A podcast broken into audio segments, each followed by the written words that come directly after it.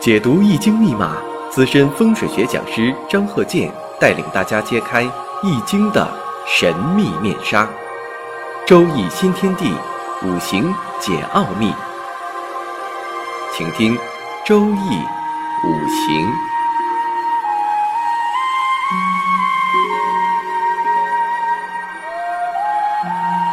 上山微电台荣誉出品。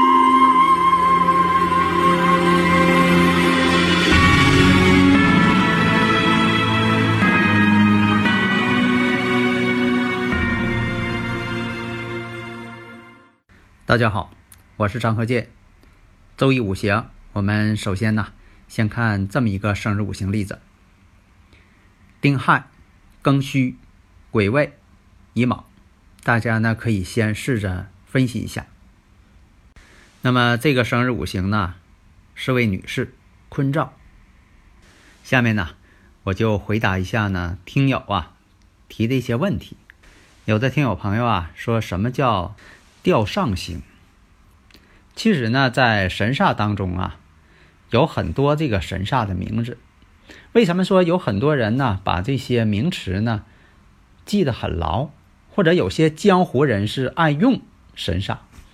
因为这个神煞呀，直截了当，一目了然。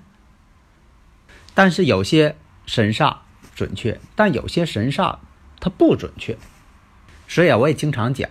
我说要以正五行来分析，不要以神煞为主，神煞只作为一个参考。但是呢，你也要区分，有些神煞呢确实也挺准确，但有一部分神煞它不准确。你像以前我讲的这个驿马星、桃花星、华盖，还有这个阴差阳错日、十个大败日、魁罡日，因为这个。吊上星啊，听起来挺吓人，挺恐怖，所以说有些江湖人士呢就爱用，这一说呢就把对方吓够呛。这个呢好是有些江湖游医总爱说一些所谓的医学名词啊，你这个是什么癌细胞，这个细胞那个染色体啊，给对方吓够呛。你像说这个上门，这个上门星，还有这个吊客，还有披麻。这些名词一听就是非常恐怖，你要写出来看了更恐怖。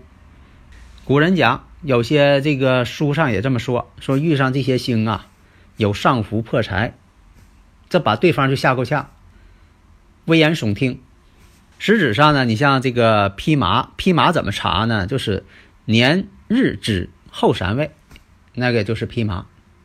像这个吊客，那么这吊客呢是。年日之后两位，那么这个上门，所以这个上呢有这个吊伤之意，所以说呢给，所以啊给不太了解的啊这方面知识的人造成很恐怖的印象，这就是江湖术士善用神煞。那么上述说这些准确不准确呢？这个不是太准确。所以说呢有没有一些不好的事情啊？一定按照正五行来分析。以正五行分析为主，神煞为辅，所以说我也主张不要拘泥于喜用神。有些朋友啊，也总爱用微信问我说：“呃，张教授，你这些周易五行，跟谁学的啊？你还能讲课，还能给大家预测啊？有没有老师啊？”这个问题呢，我也说过多次了，我呢没有老师，古人的留下来的这些古书就是我的老师。在这个中学时代，以至于上大学以后啊，我就爱看这古人的书，所以呢，古人留下来的书就是我的老师。因为在这方面啊，我特别喜欢，喜欢看古书，所以啊，有的时候啊，研究的时候，你就按照科学的方法去研究，而且呢，先用自己的生日五行去研究。以前我不讲吗？你自己的经历是最真实的。你最了解自己，那么你用你的生日时辰对照一下，哎，慢慢的你可能就有所感悟了。然后呢，再给自己家里人看一看，自己家里人也是比较熟悉的，然后再给亲戚朋友再看，这样你就总结出来了自己的一些心得，结合古人理论，要总结出自己的心得，这样呢。你最后呢才能说你给别人看，才能看得准确。因为好多朋友啊都听我课之后，按照我的理论，现在从零，以前是真真就是零基础，后来呢，哎，能够给别人预测，预测的还挺准。另一个呢，要把这个古文呐这方面啊了解一下。以前我说的，我说最好是学理科的，本科以上的学这个周易五行最好。为什么呢？都能够用这个理性来分析，不要死记硬背。那死记硬背，你永远不能突破。那么呢，古文、中文这方面，你还要有一定基础。要你看古书呢，看不下来。你像说这个财。和劫财，你听这名呢？劫财肯定是与财是相反的。打个比方啊，你像说这个是好和不好，那不好肯定是与好是相反的。你不能说的这个不好后边它也带个好，所以说它也是好，这肯定逻辑上不通。所以像像这个劫财，它与财这个就不用考虑了，它一定是相反的。这个劫财就是破坏财运的，财是你的财运。那劫财呢，是专门破坏你财运的，所以有很多朋友啊，就是好多人了，也爱问我说：“这个劫财跟财什么关系？对立关系吗？”这样说，官星跟伤官对立关系嘛？所以大家呢，如果有理论问题，可以加我微信幺三零幺九三七幺四三六，我呢就说力求把理论问题给大家都讲清楚。当然了，你加我微信之后呢，你要想听我本人的声音，最好跟我打个招呼啊，我才能用这个语音呢去说。因为这个语音呐，一般来说到目前为止啊，很难仿效。可能现在说的呃，也有说用什么高科技啊来仿制的，但是一般来讲很难仿制。尤其我张教授本人说话，东北口音的普通话，大家呢可能越听的越熟悉。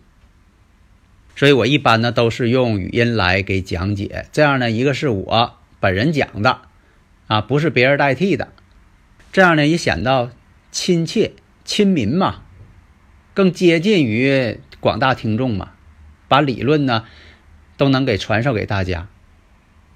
还有的这个朋友问说，这个卫星地图啊，你像我讲这个我创立的啊，卫星地图看风水，这是我创立的，也是非常有准确度的。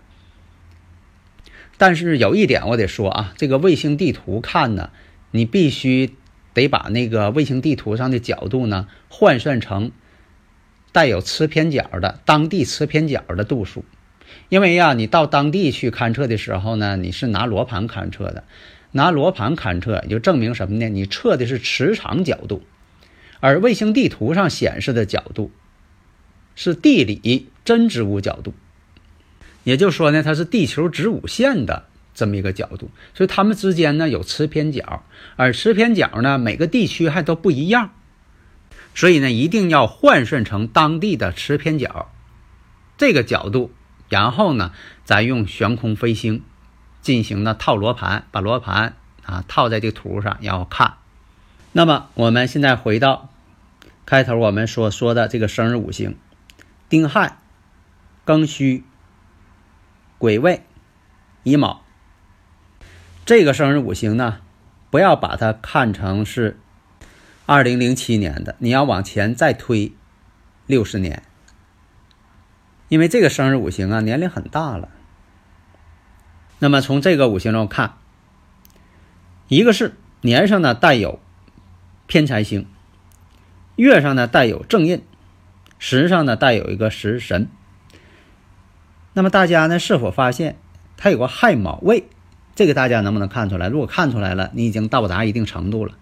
如果说你哟，你刚一说我才看着，那这个呢你还得慢慢练习。那么这个亥卯未呢形成什么呢？伤官局。原先呢它本来透出的是食神，但是亥卯未一合之后形成伤官局了。那有的朋友问了，说这个地支当中所含的天干看不看？当然看了。以前我也讲过，我说地支呢，它是植物的根；天干透出呢是植物的花和叶。所以说，你看一个植物是什么花，是什么植物，是小麦呀，还是啊水稻啊？你先看的是上边这个透出的叶、花和它果实表面的东西来确认。你不可能说我上边我不看，我专门把这个植物给拽出来，我看根儿。你看树上长的苹果，你也不认啊？你说这个是不是苹果不好确定？我得把这个树拔了，我看下边根儿。植物的根当然重要，但是呢，第一印象你还得看它透出来的是什么，这是最表象的东西。地支呢是隐藏的东西，所以隐藏地支当中的天干也是要看的。所以你这一看，亥水当中有伤官星，戌土当中也常有官星。那么呢，未土当中常有七煞星，时上乙木还是常有食神，而且呢，地支亥卯未成局。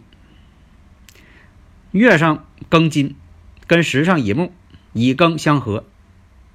婚姻宫未土与月上戌土相刑，婚姻宫相刑，有食神生财，没有透出其煞，所以人呢比较斯文，因为透出来都是有感情色彩的星。你像说财星，富有感情色彩的财星，食神，食神呢比伤官呢更为温和。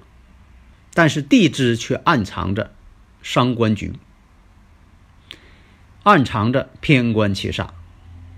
人呢比较冷艳，这个五行呢，我们看日主呢比较弱，是旺衰呀，这是基本功，大家可以判断一下，日主弱，所以行事啊反复不定，做什么事没主意，忽冷忽热，情绪不好琢磨。但是什么呢？能说善道，为什么说呢？会说呢？能说善道啊，带有食神呐，暗藏伤官呐。以前我讲过，这个食神就代表口才，现在是，以前是代表说这人有口福啊。现在大家都有口福啊，不愁吃。所以这食神代表什么呢？语言表达能力。另一个什么呢？性子比较急，暗藏七煞嘛。而且这个虚土跟未土。官煞呢还相刑，人呢比较聪明，合成伤官局的或者透出食神伤官的人呢都很聪明，智商都够，势力不佳，为什么呢？